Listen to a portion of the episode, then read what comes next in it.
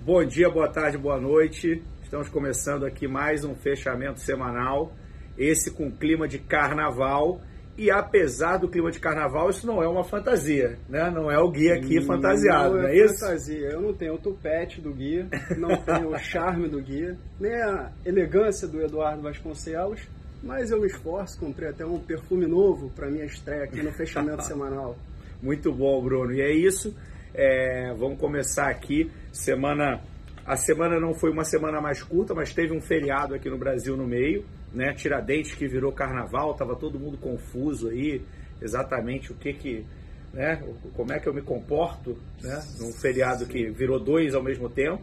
Mas o mercado não estava confuso não. O mercado foi praticamente todo para um lado, é, muito em linha aí com declarações do Powell, né?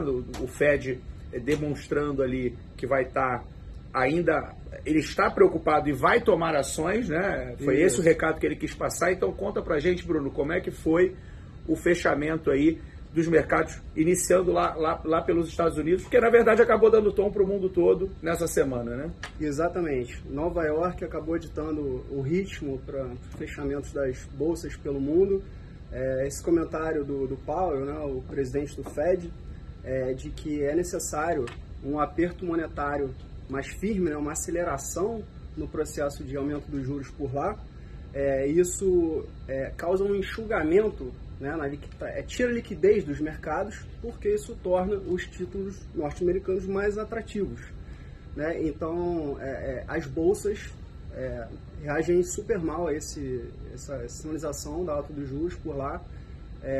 vamos lá, falando de bolsas americanas, S&P 500 fechou a semana com uma queda de 2,8%, Dow Jones caindo 1,9%, Nasdaq, a bolsa de tecnologia que é mais sensível, é, caindo 3,8%, o dólar, ele na contramão das bolsas, a gente com esse movimento de alta dos juros tem uma procura maior por dólar, o dólar é, fechou a semana subindo 2,4%. E até antes de entrar no dólar, Bruno, é, é, é, além, obviamente, da Nasdaq sempre sofrer mais quando a gente tem uma expectativa de juro futuro mais alta, a gente teve ali dentro da Nasdaq uma das suas principais ações com uma queda bastante expressiva também foi um ponto importante dessa semana, né? Perfeito, Thiago. O Netflix, nosso querido Netflix, é, teve uma queda de quase 40% nessa semana após ter divulgado seus resultados do último trimestre, o primeiro trimestre desse ano quando era estimado pela própria empresa um aumento de 2 milhões e meio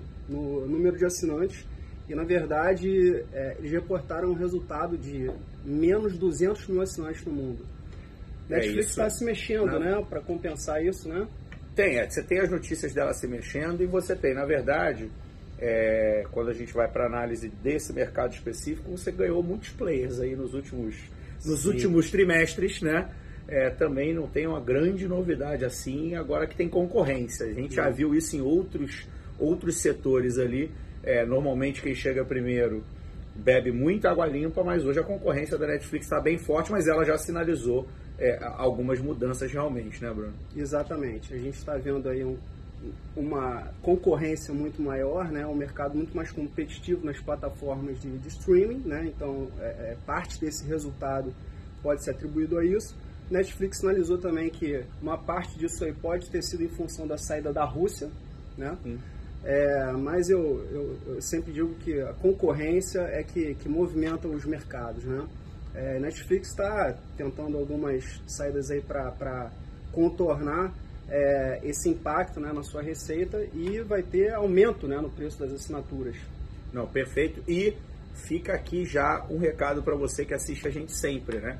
A gente não teve grandes movimentações por conta da saída da Rússia de empresas que eram fortes lá, mas a gente também não estava com os resultados que isso trouxe. Né? É bem provável que a gente veja alguns resultados aí com perda de, de receita e isso deve impactar também o mercado, tá? E aí, a gente, antes até de entrar no dólar de novo, né? Porque a Disney vai ficando cada vez mais distante aqui deste jovem que não vê a hora de voltar para lá.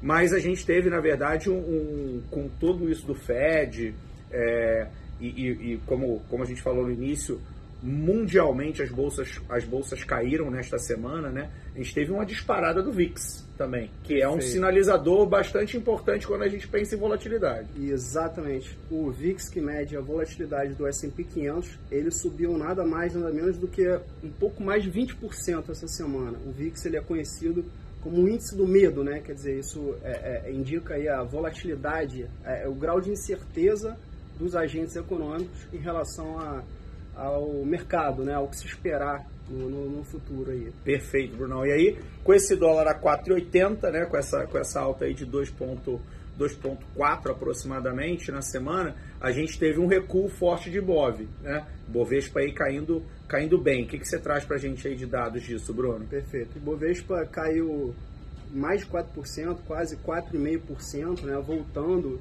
para casa ali de um pouco abaixo dos 111 mil pontos.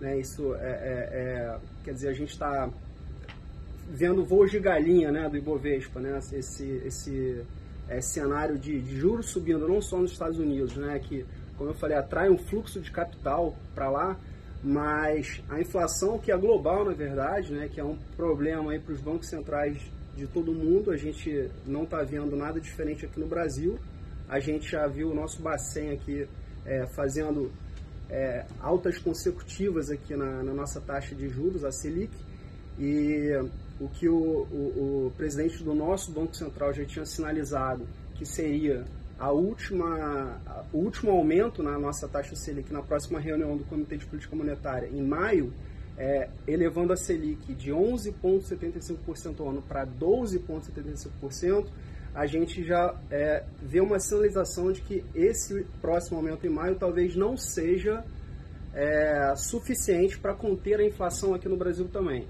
É, o que, que isso implica?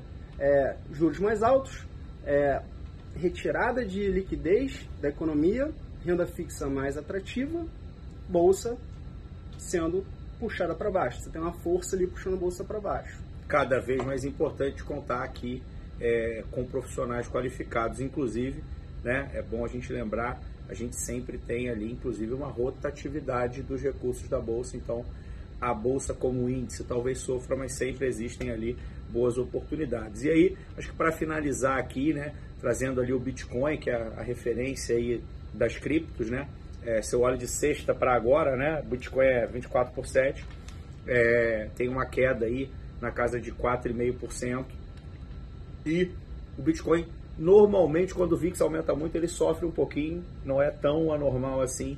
É... Mas nada também de grandes volatilidades. Para Bitcoin, 4,5% numa semana não é grandes coisas. Mas acho que é isso. É, queria aqui agradecer a participação do Bruno. Imagina, é muito bom poder contar com você. E, e, agradecer também a todos aí comentários, curtidas, compartilhamentos é, continuem nos ajudando aí a levar esse material cada vez mais longe. E da minha parte é basicamente isso, Bruno. E curtam o carnaval. Se o nosso garoto prodígio estiver é, sobreviver a este carnaval fora de época, é, tenho certeza que na próxima semana é, ele estará aqui conosco. É, e acostume-se também a cada vez, cada vez mais conhecer aqui a nossa equipe é, com, com participações ilustres aqui, assim como a do Bruno. Pretendo sobreviver ao carnaval e pretendo estar aqui na semana que vem. Muito bom, gente. Divirtam-se. Um abraço.